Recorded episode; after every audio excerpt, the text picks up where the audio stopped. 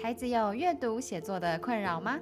收听喜悦树，越写越快乐，让我们一起徜徉在阅读写作的乐趣中。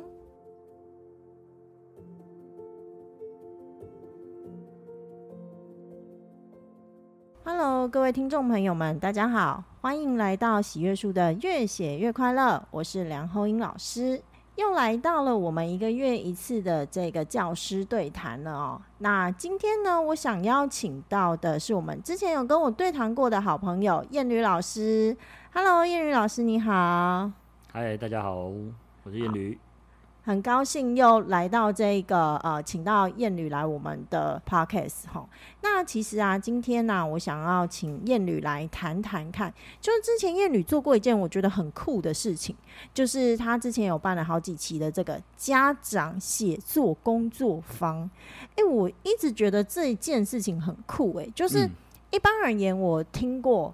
绝大多数在做这个写作工作方的比较多，都是给可能他有在写作上的需求，或者是给老师哈，就教学。那或者是当然就是像我们就直接是针对孩子的，其实很少有去直接针对家长这一件事情。嗯，对。那我想请问一下，就是你你这个家长的工作方啊？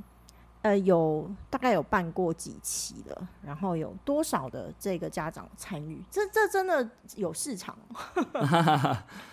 对，我觉得，嗯、呃，这个起源应该算是从，我觉得算是从家长读书会开始的。哦、就是我最早是在共学团的时候，我们会办家长的读书会，嗯嗯嗯，然后就会去想说，那。嗯、呃，家长自己的需求，例如说他在带领孩子、陪伴孩子成长的过程中，他自己的需求是什么？然后或是我们觉得我们可以提供家长的部分，然后我觉得他就后来就慢慢延伸，就是不止讲座，然后后来就开成这个呃读写的工作坊。对，OK。目前的话办过四期，哇，你办过四期，大概有八十个人吧。哇，嗯、你原先好像是有初阶班、有进阶班的一个规划，对不对？对，那个是去年的一个规划，就是那时候我稍微分一下，嗯、因为呃，这个工作方虽然就是规划是四堂课各两个小时，嗯，不过就是还还蛮硬的，就是有课前作业，还有课前阅读，还要交课后作业，听起来有点可怕。对，对对对。可是会去参加的家长是哪种属性的家长？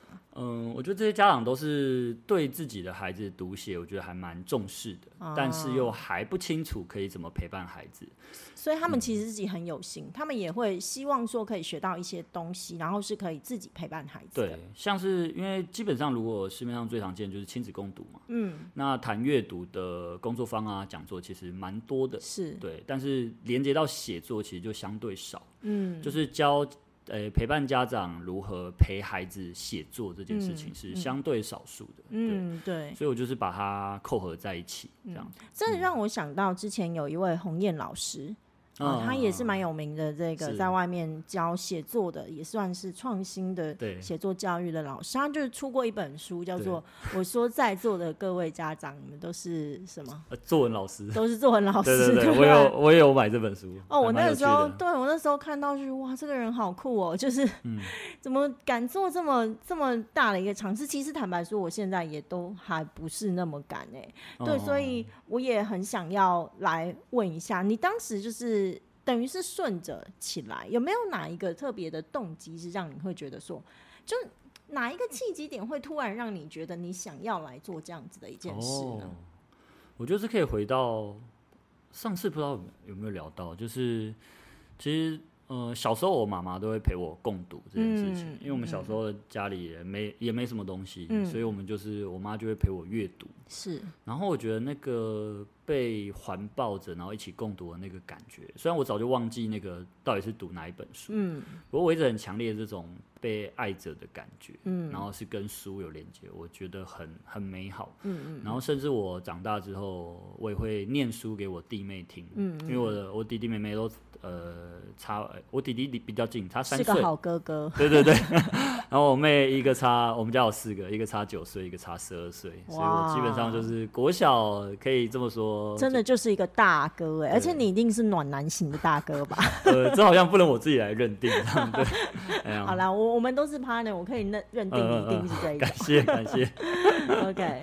嗯，好，那那可是你刚才讲的是阅读啊，写作这一件事情，嗯、其实是家长有需求吗？他们有跟你提过说，哎、欸，老师你要不要来帮我们开个这个写作的工作坊，让我们上课？我觉得这个其实的确没有特别这样说，不过有一个观察就是，呃，大部分的家长在陪孩子阅读的时候比较、嗯。知道有哪些方法，或是共读，或是念故事这件事情，其实他们相对容易，是没错。但是再连接到写作，例如说小孩，假设孩子有一个作文或小日记的功课，周记回来，嗯，然后通常如果老师相对没引导，孩子回来就是空白，对，然后就大家都很痛苦，没错，真的，然后就会在那边你瞪我，我瞪你，然后。然后家长都说算了，我讲什么你写什么这样子，但是小孩又不要，我，就会卡住，就是有各种卡关的东西。对，所以我觉得反而是有观察到这个需求，所以就想说把读跟写结合在一起。嗯，那写作当然还是占大部分。嗯嗯，所以基本上每一堂课，就是每个两小时的两小时的课，都会有一个部分会让家长连接到写作，甚至是回去，嗯，可以直接带孩子执行。也是有作业，所以你是教家长怎么教家长自己怎么写写作，还是教家长怎么引导孩子去完成他的作业？啊，教家长如何陪伴孩子写作，然后我觉得这就包含刚刚梁老师有谈到了几个面向，嗯，就不论是家长自己是不是也重新。找回写作的呃乐趣，或者说他有没有办法面对他写作的恐惧，嗯，其实有时候是家长自己也对这件事也稍微有所恐惧的时候，就会有一些有一些呃卡住的地方，嗯，那那个卡住的地方就会影响到跟孩子之间的对话，哦，嗯嗯嗯，所以其实。在这个过程之中，的确蛮不简单。绝大多数就外包嘛，对不对？就送安亲班，然后安亲班老师就是对，或者直接送给我们这样子，这样最快的。对，哎、欸，送给我们，起码我们都还会引导小孩子写。其实真的绝大多数，当孩子写不出来的时候，大家都不知道该如何应付的时候，最常见的方法就是啊，我写什么你，你就你就对对对对，就、嗯、那可是其实这样子的方法，真的对孩子的。就对孩子的整个写作能力是没有太大的帮助的。同意。所以这是你一刚开始你观察到有这样子的一个需求，其实现在都还是有。可是我自己觉得吧，就是真的很多的家长，他们的确有这样子的需求，那可是会想要自己下去学习的，真的也不算是多数。嗯，他有他一定的门槛跟。跟困难，对不对？对，因为毕竟连接到写作，还是要回到个人之于这件事的感受跟状态是什么。嗯，但是我觉得我在这个工作坊里面强调了，比较像是怎么用最简单的方式创造最大的效果。哦，最简单的方式。因为像我那时候定这个工作坊的名字非常长，有十一个字。然后我这边念给大家听，很好玩，哦、就是以读写乐趣创造亲子间的精心时刻。哦，读写乐趣，对，创造亲子间的精精心时刻。这里面的关键词除了读写之外，还有乐趣，对不对？乐趣很重要。再来另外一个关键词叫亲子，对不对？对，对，没错。这样子我重点有抓对吗？有有有，我那时候就是请就。那个课程最一开始，我就请大家来劝一下，你认为的这个工作坊的关键字对你来说是什么？嗯嗯、对，那我就可以从中也判断，哎、欸，大家更在乎的是什么？那有人甚至是圈创造，我就觉得，哎、欸，创造也是很有趣的，嗯、就是他很希望有一些。因为有时候家长在家里其实跟孩子的对话有限，他不知道怎么跟孩子聊天、跟互动。我突然想到，我们最近就是、嗯、呃，也是一样。其实家长会很希望可以跟孩子互动啊，可是小孩子就是那种连家长说：“哎，你学习单拿回来。”这样，然后然后小孩都说我不要。对，那那家长就只好跟我讲说：“老师，你可不可以帮我拍一下他的学习单？我想要跟他互动一下，这样子。嗯”嗯嗯，对对，的确很多孩子是蛮不善表达的。对。对，我觉得这个就是创造他们的一些话题，例如说我们这个有作业嘛，嗯、我们就会跟宝宝，哎，就是跟跟来上课的家长说，就是你可以跟孩子说，你也在上课，然后你有作业需要完成，哦、可以请你帮我吗？OK，对，因为他们的作业是要跟孩子一起完成的，嗯，所以他们就必须得去创造一些新的对话跟可能性产生，嗯嗯，那、嗯。嗯、中间就会产生蛮多蛮有趣的事情，这样子，哦，OK OK。所以，其实，在你规划这个课程的过程里头，你希望家长学到什么样的东西呢？嗯，我希望家长不只是亲子共读，而是说能，因为写作这件事情，大家都呃对他有一些既有的一些感觉，不论是我们以前在学校，或者后来在可能升学，或者自己写的好或不好这件事情。嗯嗯。但其实回到本质上，我觉得读跟写这件事情是可以很很有乐趣的，而且可以很享受的。是是。那我觉得这个，我就希望带家长先在这个工作坊里面感受到这件事情，感受到写作的乐趣，对，读写的乐趣。我，我很好奇，在你们这个八十个家长。里头接近八十个家长里头，嗯，你有没有观察过那个比例？到底是原先喜欢写的居多，还是不喜欢写的，还是说没有太大的感觉的？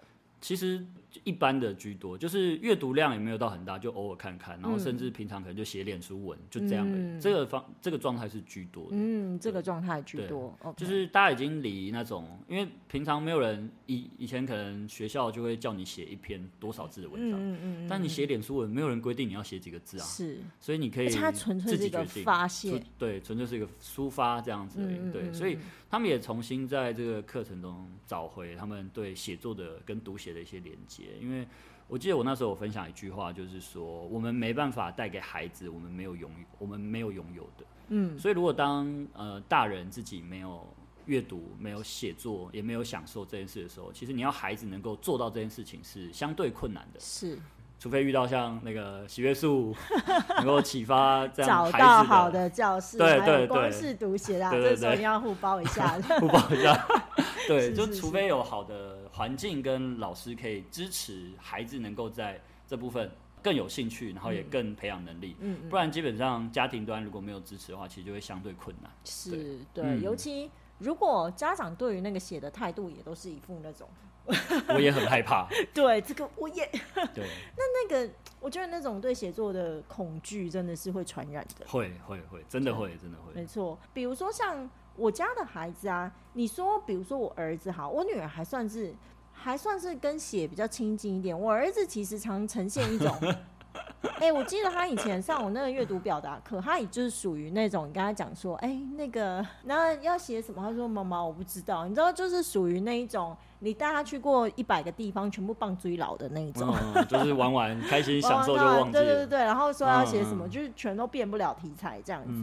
那所以后来就是每一次都要去跟他啊，不然什么，不然什么等等之类。对，可是我自己觉得，因为我跟他爸爸都是属于对文字比较亲近的。所以，除了他们喜欢阅读之外呀、啊，就是尤其姐姐也会开始在写，然后去每个人都有自己的 blog，然后可能都会用文字，对，好像习惯用文字去抒发一下自己的情绪、嗯。我自己觉得啦，起码我儿子他自己在写学校作业必要写的时候、嗯，他起码是不害怕的，嗯，或者也不会讨厌，嗯嗯，对，就是一个基本的态度。就算是说、欸、有的时候。呃，会想不出来要写什么，可是只要有想法，哦、你会觉得他还是蛮乐意去，对对，对，愿意。写，对，也愿意写、嗯嗯。所以我我觉得的确，家长可能自己也可以醒思一下，就是说，哎、嗯。欸，那个害怕写是真的只是孩子害怕写，还是其实你内心也颇为害怕？嗯，嗯对，这个其实还蛮蛮写实的。我记得有一次很好玩，这个可以偷偷跟大家分享一下。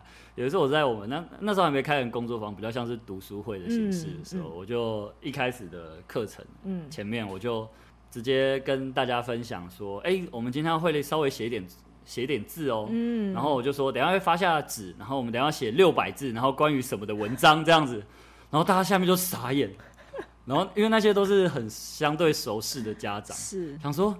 因为老师，你在你在开玩笑吗？然后我是真的发，然后我说，哎、欸，帮我传下去，一人一张哦。所以你们那时候是实体的？哎、欸，对，那时候还实体，那时候是疫情前的时候。嗯哼哼。然后大家就哀鸿遍野，然后在那边愣愣的看着我说，对啊，我们等下开始写喽，你们想好了吗？这样子，他们就哦，满脸空白的看着我这样子。OK。对，然后我才跟他们说，没有啦，我是骗你们的这样子。他们想说。我就想说，燕女老师怎么可能这样？我在想，其实当然都是，我想我跟你们那些家长应该是同同一个时代的、嗯、同一个世代的父母。嗯、其实我还能蛮能够理解，其实那种你知道六百字稿纸跟我们连接的就是考试、哦，你知道，就那种非常制式的，对你最讨厌的那样子的一个写作经验。对对、嗯，那所以其实不见得我们对写这件事情是不亲近、嗯，而是。有其他的感觉连接住，对，有其他的，尤其在我们小时候，可能太多负面的感受在里头了，对，对，然后就断掉。所以其实我有一个朋友，他在讲到说，哎，他觉得他真的是到了开始不用再考作文以后，他才开始爱上写作。真的，我想应该很多人都有类似的经验。同意，就是其实像刚刚那一段呢、啊，我并不是要刻意去戳大家的痛处或感觉，嗯嗯嗯，而是我想要让家长知道说。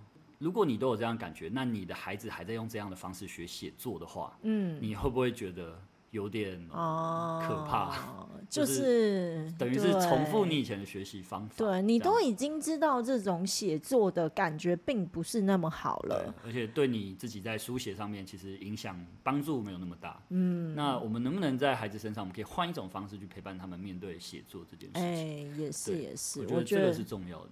OK。嗯我想要再问一下，就是在这里面你，你、嗯、你在设计课程的时候，你一定会有一些核心，对，就是说你会希望家长他能够学到一些什么东西，然后接下来是可以去引导他的孩子，在他完成他的作业的时候，嗯嗯，对。那你可不可以大致上跟我们讲一下你在设计课程里头的一些核心到底是什么？嗯。我那时候设计的，基本上这个工作坊算是线上两个小时，但是其实是大量互动跟分组讨论。嗯嗯嗯。然后包含有些有课前阅读、课前作业，然后课后作业是几乎都有这样子。嗯嗯嗯。对。然后那时候设定的基本上就是我抓出了，假如以总共后来设计是八堂课，所以有十六个小时。嗯，然后我抓了八种的阅读相关的方法，跟八种写作的相关的内容。嗯嗯，然后让他们在前一个小时是阅读，后一个小时就连接到写作。嗯，对，然后去设定让他们可以回家操作。嗯，对，就是可以带孩子一起。所以你的课堂上不一定是不一定是写的。诶，就一半写，一半读，一半写，但都是连接在一起，还是会有会有写的部分。那都有都有，你会有教，比如说就是哎、那个小孩子要写小日记的时候啊，家长要怎么引导或什么等等之类的吗？哦，这个反而不是在工作坊，是后来有开线上讲座，有有讲过，有提过这件事情。嗯、那那你在工作坊的时候，你是设计哪一些重点，让家长可以带着小孩练习呢？有没有一些主题啊，嗯、或者是你觉得家长可以开发的，然后？接着去开发孩子的一些 skill 之类的。嗯嗯，基本上我设定的是，例如说我们之前第一堂叫做联想借用的魔法。其实我最前面就是还是从朗读开始带，因为朗读对朗读故事，因为我最早就是开始从讲故事给孩子听开始。推儿童文学这件事情，然后我觉得在朗读这件事的技巧上，其实要做到很深入，也是也是办得到的。嗯，对，所以我还是让家长能够去感受到，说自己的声音去影响孩子的读写这件事情是很关键的。嗯，因为孩子在之前有那个朗朗读手册，有一本朗读手册，然后他也没有写到，就是孩子十四岁以前的聆听的学习能力是大于阅读的，因为他还在学习如何阅读跟阅读如何学习这件事情，就是那个时间点拆分。嗯，所以其实他们在透过聆听学习这件事情，是在十四岁以前是非常非常强的。是，所以透过朗读来增进他们的阅读理解，或是在延伸写作或做提问，其实都是非常非常好的桥梁。嗯，对。那我觉得也是透过这个东西，在不断的协助家长也可以练习这件事情。例如说，孩子回来有分享，例如说孩子出去玩，或者他今天去学校，结果我们回来就问哎好玩吗？嗯、我们我们的提问可能也只有这样子而已。嗯嗯，那如果说，哎、欸，你去，哎、欸，我记得六福村还有玩大怒神，你有玩，你有去玩大怒神吗？还是你同学有玩吗？哎、嗯欸，那开启的话题的程度跟内容可能就会落差非常不一样。嗯，对啊。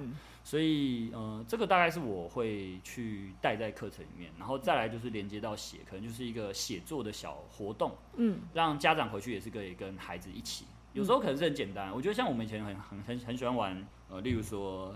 接龙这件事情，嗯，就是词语接龙，嗯，例如说什么包子、子弹，然后弹珠这样，不不不，嗯嗯，好，它其实就是很写作的很最早最早的开端，嗯，对，我后来就把这个东西加了几个层次，就是可能要限定某个类型，然后让他们去做这样的尝试，然后回去跟孩子玩，然后一起做一个创造，然后写写出一个创作来，嗯，就会创造很多的故事，还有他们跟孩子的对话，这样子。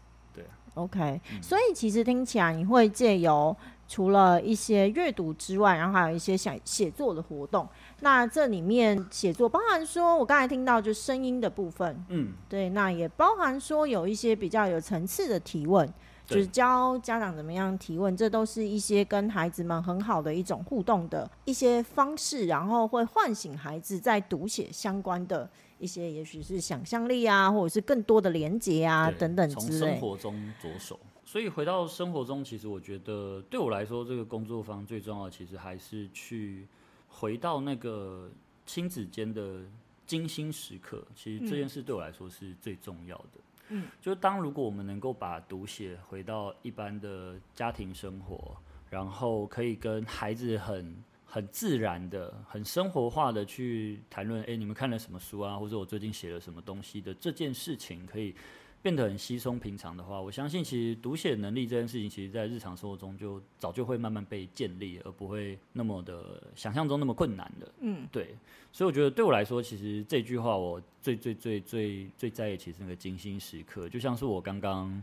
说的就是我一直记得那这个被爱的那种感觉。所以听起来你说的这个精心时刻，实际上跟亲子之间有更多的可能透过对话，因此有更多的交流互动，其实是蛮重要的。对，没错。嗯、像我们我们每一堂课都有一个读跟写嘛，例如举例第一堂就是朗读跟联想接龙，嗯，那我们就教孩子如何去。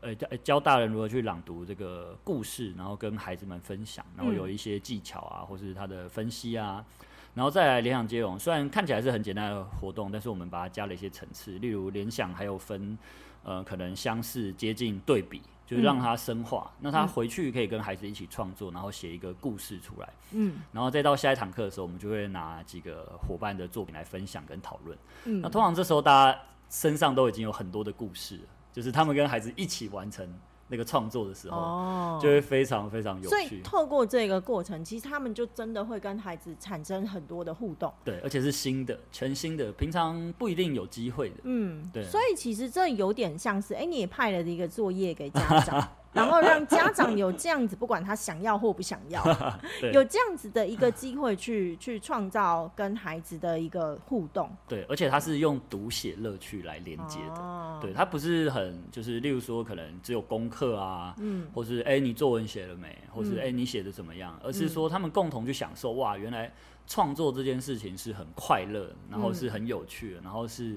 互动的感觉是很好的，嗯，对，我觉得我最想要在这个工作坊其实达到这件事情，嗯。嗯。那还有没有其他更多的可以跟大家分享一下呢？就是像初阶的这个课程，其实前面四个阅读相关的方法，一个是朗读，然后聆听，嗯、聆听，就是聆听其实也可以拆成四个层次，是，就是我们要先关注，就是先注意，然后要去理解。然后要回应这些事情，其实它是可以拆的很多层次的。是，然后听起来是很像在教这样一个聆听的技巧。呃、对对，你会发现回来看看，我们为什么发现孩子有时候不能专注，因为他连注意都没有办到。是，所以他根本还没遑论说你要他真的回你，或是。嗯我那时候好像是举另外一半的例子，就是老公通常听不见，对，一个人不说话，对，一个人在讲话，一个人没有在讲话，不见得那个不在讲话的人有在现场。Yes, yes, yes，对对，对。然后我就以我自己举例啊，有时候我也听不到我老婆在讲话这样子，但我要我要替自己辩解一下，就是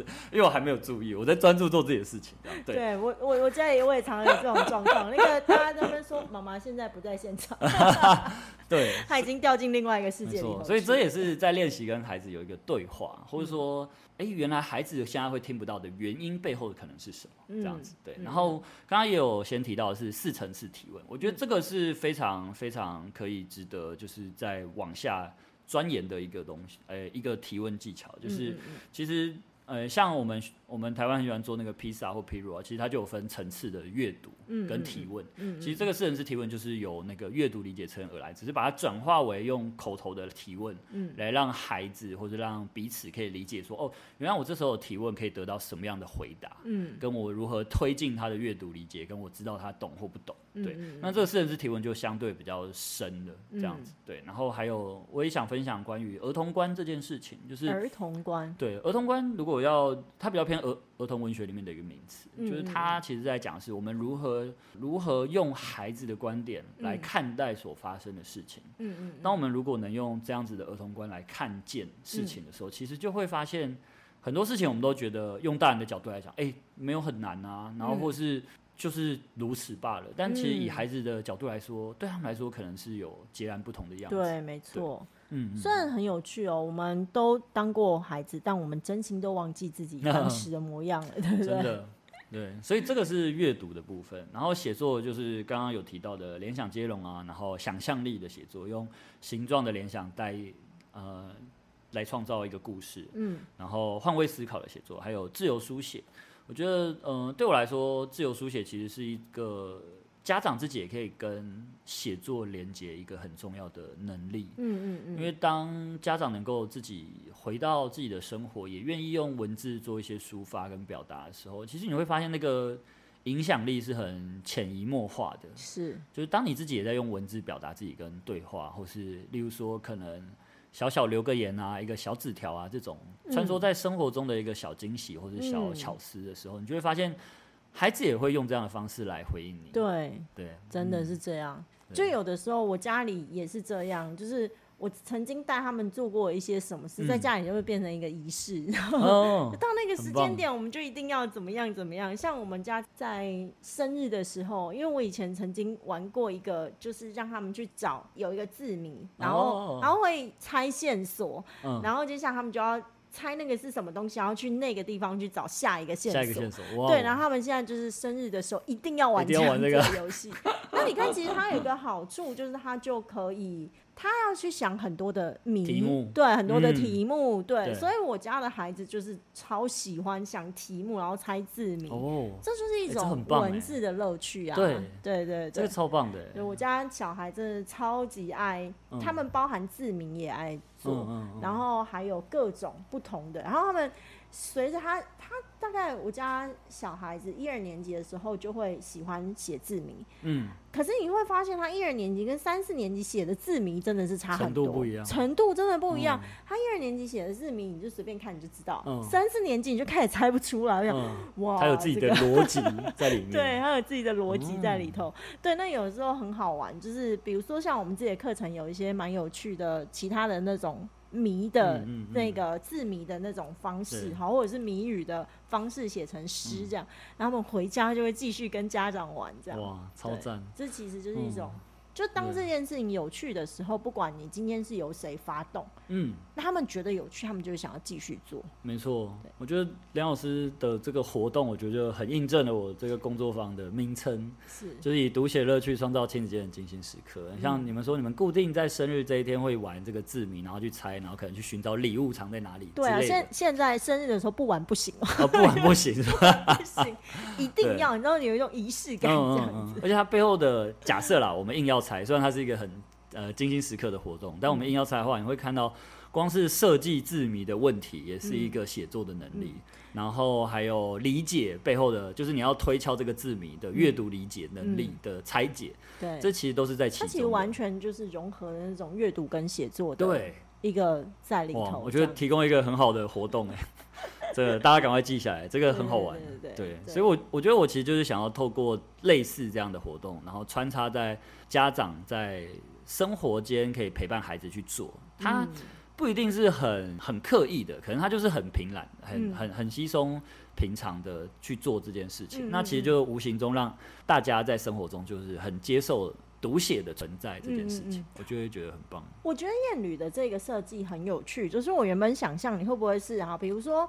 啊、呃，要写小日记啊，或者是要写就是啊心得啊，或者啊，哦、我们就很硬，就都来这一种。那果然就是学校老师出身这样，想说来来来，家长们，哎、欸，这也没有，嗯、这也很重要，这也很好，这也很重要，没有不重要。对。但其实我还蛮喜欢你的设计，就是你在这一个过程里头，其实并没有那么的目标导向，你反而会去针对在读跟写里头很重要的一些元素。嗯嗯嗯。对，然后让。那个家长跟孩子去感受，用另外一个角度，没有那么功能性的角度去感受这一件事情的乐趣。对，那这样的确是还蛮能够去算是颠覆大家对读写的既定印象了。对，因为我认为的读写就是非常生活化的。嗯，如果当然它还是有它的功能性存在嘛，嗯、像我们其实或者是孩子还是需要考试，还是需要升学这件事情。但如果他在学校或是的比例已经那么重了，那有没有机会我们回到家庭、嗯、回到生活中，是可以用更轻松的角度去看待这件事情？嗯，那我想这是我自己很很喜欢，我自己很享受。可是我要带家长，我要带家长发问一下，嗯、就算我今天创造了这一些时刻，对不对？嗯，嗯，那可是回去日记可能还是不会写，日记还是不会写，就或者是周记的时候还是想不起来，或者是什么这种这种时候，你有？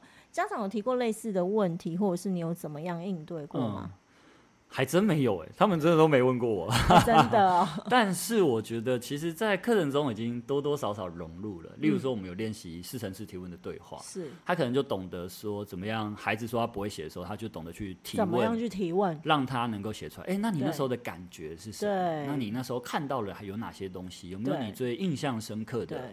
哇！但这样，当他们能够也这样子的时候，而且他们会能够更找到一个方法去陪伴孩子写，是，而不是因为我们很常就会变成说我们说什么他写什么的、嗯、这件事情。这些其实蛮重要的，嗯、像现在啊，提问真是一个越来越重要的能力。嗯、你看，包含说在 AI 时代，这个我们对对对对，好，这个我们之后就啊、呃，大家都知道，我们讲过很多次啊。那可是其实这里面，我觉得有一个。点就是说，在新式的教育里面，不管是阅读跟写作里头，其实都很强调提问，嗯、就是说要透过问题去引发，去去让孩子们把他内在的一些东西挖出来。嗯，对。那如果一个好的老师，通常他都蛮会透过问题去进行引导的。对对，像像我们自己也是这样，我们也当我们遇到孩子，哎、欸。什么不会写的时候，我也只好不断的去问，问啊，那你有没有这样子的状况？那你有没有这样的状况？那有没有什么什么什么？嗯、然后可能你会再多一点连接，让他去思考。那如果这一件事情是家长来做，我觉得更容易，因为其实那些经验可能。家长有带孩子们去过，不管是游记呀，或者是什么好朋友，像我们这个老师要在那边引导半天，因为我又我跟他又不熟，我们没有跟他一起出去玩。对，如果是家长的话，嗯、像我就会直接说啊，你那次不是有去那看那个日出啊？记不记得日出？他就哦，对哦，才想起来这件事。啊，看日出的时候你感觉怎样啊？你看到那个景色怎样啊？你看到那个日出起来那个像什么样的感觉？嗯所以你就几个问题，他可能就哎、欸、知道了，然后他想完之后就可以把那个句子串起来，哎、欸，一个东西就完成，就有画面了。对，的确，就是这一些东西，我觉得就是都还蛮核心的。嗯，OK，好，那这个部分呢、啊，就是接下来就是要问一下，就是。我们刚才已经了解了燕女，你在做这个工作坊可能会怎样去规划内容啊？然后你的整个目标在哪里？那我想要问一下，在这个工作坊期间有没有一些什么让你印象深刻的分享啊，或者是互动？嗯、各位听众朋友们，听完这一集的录音，不知道大家有没有跟我一样有一种哇，原来可以有这种形式的家长写作工作坊。在这之中，其实我特别特别的喜欢彦吕老师所说的，就是其实如果你希望孩子们他能够喜欢写作，在某种程度上，其实你可以改变你自己对于写作的态度。有些时候，并不是说写作真的很无趣。很有可能，我们对于写作，在某种程度上是停留在过去非常刻板的印象，就是那种考试的那样子的一个刻板印象。但其实写作，它放在生活中，它是可以非常有趣味，然后非常生活化的。如果我们可以把写作更加融入我们的生活之中。然后和孩子一起共创一些美好的写作的精心时刻，其实就某种程度来说，相信不管是你或者是孩子，都会有更多的收获哦。接下来下一集我们要来继续分享参与彦吕老师工作坊的家长，到底实际上他们有怎样的获得跟心得。那接下来我们就下一集继续空中再见喽，拜拜。本节目由喜悦树制播。喜悦树是一个专门提供中小学生阅读写作课程的单位。我们的节目越写越快乐，会在每周五中午同步更新于 First Story、Spotify、Apple Podcasts 等各大平台，欢迎大家继续收听。喜欢的话也可以订阅并开启小铃铛。那今天的节目就先到这里喽，我们下次空中再见，拜拜。